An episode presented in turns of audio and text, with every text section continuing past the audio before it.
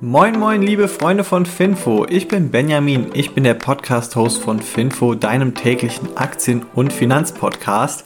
Wir werden präsentiert von Scalable Capital, einem richtig coolen Neo-Broker aus Deutschland. Gerne mal einmal auschecken, einfach wenn du da ein Depot machst, dann würdest du uns damit unterstützen, also über den Link scalable.capital-finfo, dann unterstützt du uns damit. So, kommen wir zu den Themen und die sind erstens Microsoft, Goldman Sachs, Ryanair, Peloton, Unilever und zu guter Letzt BioNTech.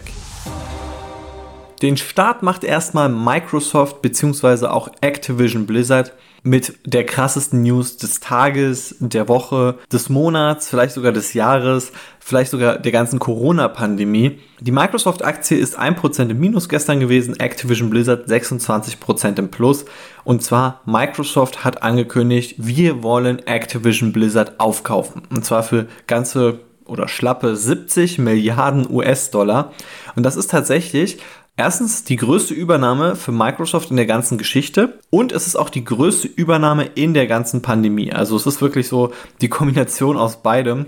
So ein riesiger, gewaltiger Deal. Wahrscheinlich, das ist halt so ein Deal, der auch dann irgendwann mal in Wikipedia drin stehen wird, wahrscheinlich als einer der größten Top 20 Deals des Jahrzehnts. Und was ist das Ziel davon? Naja, Microsoft ist aktuell im Gaming aktiv und zum Beispiel mit der Xbox. Gleichzeitig haben sie auch Zenimax gekauft, zu denen gehört Bethesda, die wiederum Fallout machen oder auch die Elder Scrolls. Und Microsoft möchte einfach mehr in diesen Gaming-Bereich rein. Also sie sehen da gute Chancen und sie wollen langfristig immer größer im Gaming werden. Und mit dieser Activision Blizzard Fusion oder Übernahme eher gesagt, da werden sie zur Nummer 3 im Gaming. Und was ich interessant finde, sie gewinnen dadurch auch die Content-Hoheit. Also zum Beispiel Sony ist die Nummer zwei im Gaming, die sind nicht so stark auf der Content-Seite aufgestellt, sondern sie haben vor allem die Konsole, also sie haben die Plattform. Sie haben auch eigene Content, also so God of War zum Beispiel, The Last of Us, tolle, überragende Spiele, aber sie haben trotzdem insgesamt, würde ich sagen, nicht so das ganz krasse Line-up jetzt im Vergleich zum Beispiel zu Activision Blizzard oder auch zu anderen Gaming-Konzernen. Und hier hat sich Microsoft jetzt mit Bethesda und unter anderem dann auch mit Activision und Blizzard einfach direkt drei Gaming-Studios gesichert, die für Microsoft ordentliche Spiele produzieren können, die dann vielleicht auch exklusiv auf der Xbox sind und dafür sorgen dann, dass die Xbox-Verkäufe ordentlich angekurbelt werden. Insgesamt ähm, ist sich Microsoft auch der ganzen sicher, Sache sicher, dass das durch das Kartellamt gehen wird, denn sie haben eine 3 Milliarden US-Dollar Strafe eingebaut, falls es nicht so sein wird. Also wenn wenn Microsoft hiermit scheitert, dann müssen sie drei Milliarden US-Dollar an Activision Blizzard zahlen. Ja, finde ich gewagt. Also mal gucken, ob das auch einfach so durchgeht. Der Markt sieht das eher nicht so. Also, weil eigentlich will Microsoft Activision Blizzard übernehmen für einen Aktienkurs von 95 US-Dollar.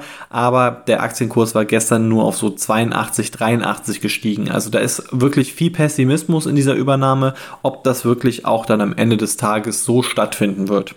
Das Ganze soll dann Ende 2022 oder Anfang 2023 schon fertig sein. Also da hat auch der, der Zuständige von Microsoft dann gesagt, hey, wir werden das noch richtig schnell unter Dach und Fach bringen. Ich bin gespannt.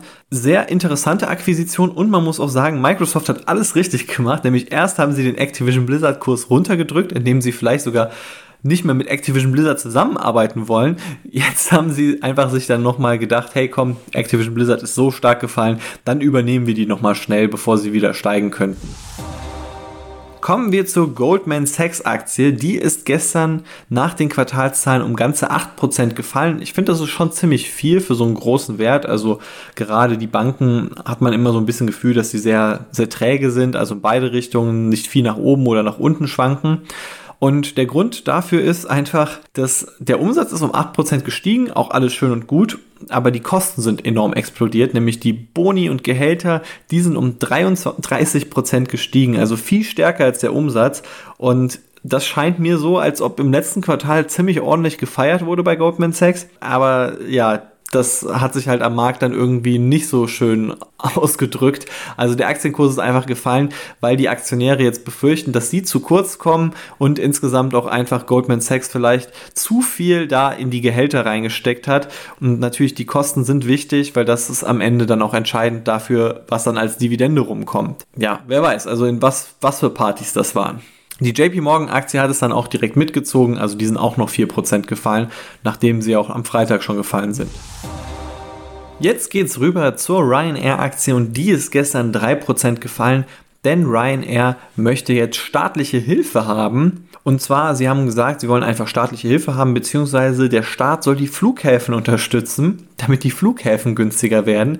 Und ich finde, das ist etwas ironisch, nachdem jetzt Ryanair gesagt hat, dass sie nicht mehr vom Frankfurter Flughafen starten wollen, weil der eine Preiserhöhung durchgezogen hat. Beziehungsweise in Europa haben sehr viele Flughäfen jetzt eine Preiserhöhung durchgezogen. Für Ryanair ist das etwas unschön, weil Ryanair die versuchen vor allem ja auch an die großen Flughäfen ranzukommen, sind aber überwiegend an den kleinen Flughäfen, die viel günstiger sind von den Staaten und Landen. Und da versucht Ryanair wahrscheinlich irgendwie jetzt nochmal seine Kosten zu drücken, indem einfach die Flughäfen so supported werden. Ryanair ist ein Pandemieverlierer. Jetzt geht es zu einem Pandemiegewinner, nämlich der Peloton-Aktie. Die ist auch gestern 3% gefallen und ich finde Peloton ist eine richtig coole Firma. Ich muss auch sagen, ich feiere die Produkte total. Ich finde die Idee dahinter und wie das alles umgesetzt wird richtig gut. Aus, aus, auch aus unternehmerischer Sicht ist es eine sehr spannende Firma, aber man muss sagen, einfach Peloton hat es mit den Kosten nicht so richtig. Also es ist wirklich eine der Firmen, die, würde ich sagen, an ihrem Finanzmanagement scheitert.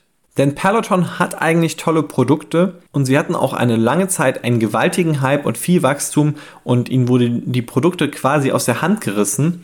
Und dann hat man, glaube ich, sich ein bisschen verspekuliert und hat sich gedacht, hey, dieses Wachstum, das geht wirklich quasi endlos so weiter. Hat zu viel in die Kapazitäten quasi rein investiert und vor allem auch dann in neue Geräte. Und jetzt plötzlich ist man in der Situation, dass man die Geräte nicht mehr in der Geschwindigkeit wie vorher wegbekommt.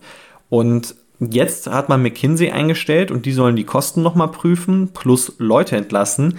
Dementsprechend ist auch die, ja, die Stimmung bei Peloton sicher nicht am Limit.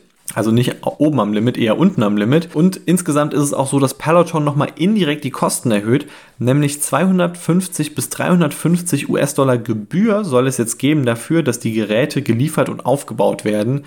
Ja, also so durch die Hintertür dann eine Kostenerhöhung kann ich nachvollziehen, Wahrscheinlich wurden einfach die Produkte da nicht so richtig kalkuliert. Es wurde viel zu sehr darauf gebaut, dass die Abos dann profitabel sind. Also sprich, dass eigentlich jemand, der sich ein Gerät kauft, in zwei, drei Jahren dann die Cashflows reinbringt. Und da, ja, ich denke mal einfach, dass man diesen Skandal, dass, also das eine Gerät eine riesige Rückrufaktion hatte, dann auch, dass das so ein bisschen die Nachfrage geschockt hat. Dann noch, dass die Pandemie ja auch äh, so ein bisschen beendet ist, muss man ja sagen, dass die Geräte einfach nicht mehr so viel Nachfrage haben. Lieferkrise, dass man einfach überbestellt. Plus man hat noch ein Unternehmen übernommen, nämlich Precore.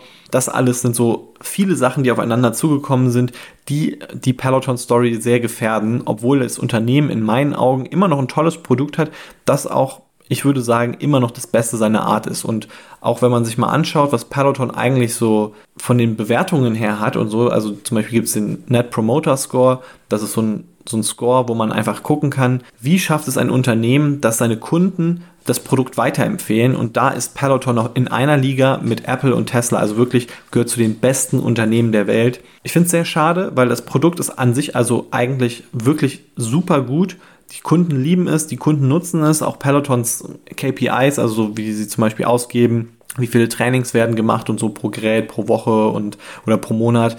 Alles sehr beeindruckende Kennzahlen, aber Peloton irgendwie haben die sich da ein bisschen so verspekuliert in dem, was sie haben.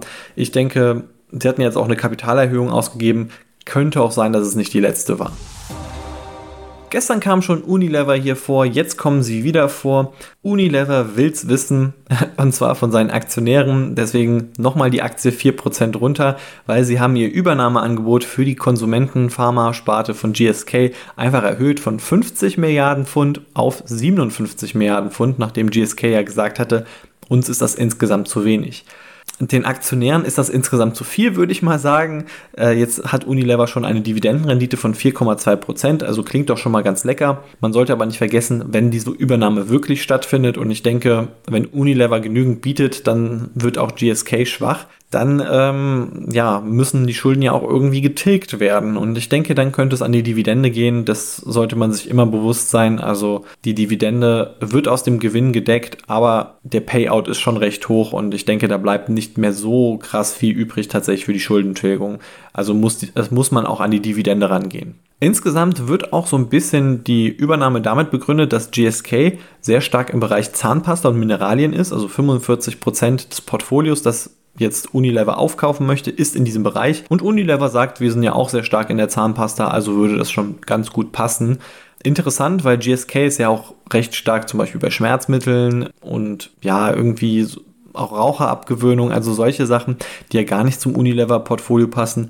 Aber ja, also es wird so begründet. Ich finde, es ist so eine Art von, von Fusion, die man da plant, die eher so in die Richtung von, ja, wir, wir müssen jetzt irgendwie unseren Aktionären was bieten. Jetzt machen wir einfach mal richtig schnell eine richtig große Fusion, weil wenn wir den harten Weg gehen, kleine operative Verbesserungen zu machen, da sehe ich irgendwie sehe ich persönlich für das Unternehmen die besseren Chancen, aber als CEO ist es natürlich was anderes, wenn man eben seine ganzen Boni da einräumen möchte. Ich denke, das ist auch so ähnlich wie zum Beispiel bei der Monsanto-Bayer-Fusion, wo auch man einfach diesen quasi Größenwahn hatte zu sagen, okay, wir nehmen jetzt mal Monsanto über und ähm, dann werden wir zum größten Agro-Science-Unternehmen. Ich könnte mir hier vorstellen, dass es ähnlich nicht gut gehen wird. Also ist keine Prognose, aber an sich gefällt mir die Übernahme persönlich nicht so gut. Wichtig, das ist meine Meinung und das ist jetzt auch eher aus dem Bauch heraus. Ich müsste mir das alles nochmal im Detail ansehen, um dann wirklich eine konkrete, fundierte Analyse dazu zu machen.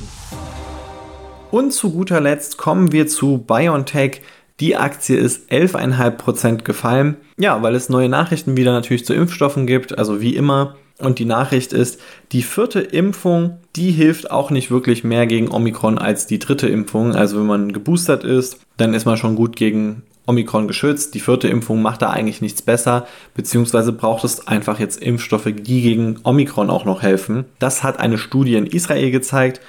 Ich finde, es zeigt auch so ein bisschen, wie abhängig BioNTech eigentlich von seinem Impfstoff Comirnaty ist. Erstmal witzige Sache. Comirnaty, das ist ein Kunstwort, wo die Buchstaben mRNA in der Reihenfolge drin stecken. Äh, kannst du ja mal aufschreiben, dann weißt du das. Genauso wie Moderna auch so ein Kunstwort ist, also wo mRNA drin steckt. Naja, und ich finde, also es zeigt wirklich, wie abhängig BioNTech von seinem Impfstoff ist. Also sie haben jetzt über 50 Prozent jetzt seit der Spitze verloren, einfach durch negative News im Prinzip zu, zu Impfstoffen.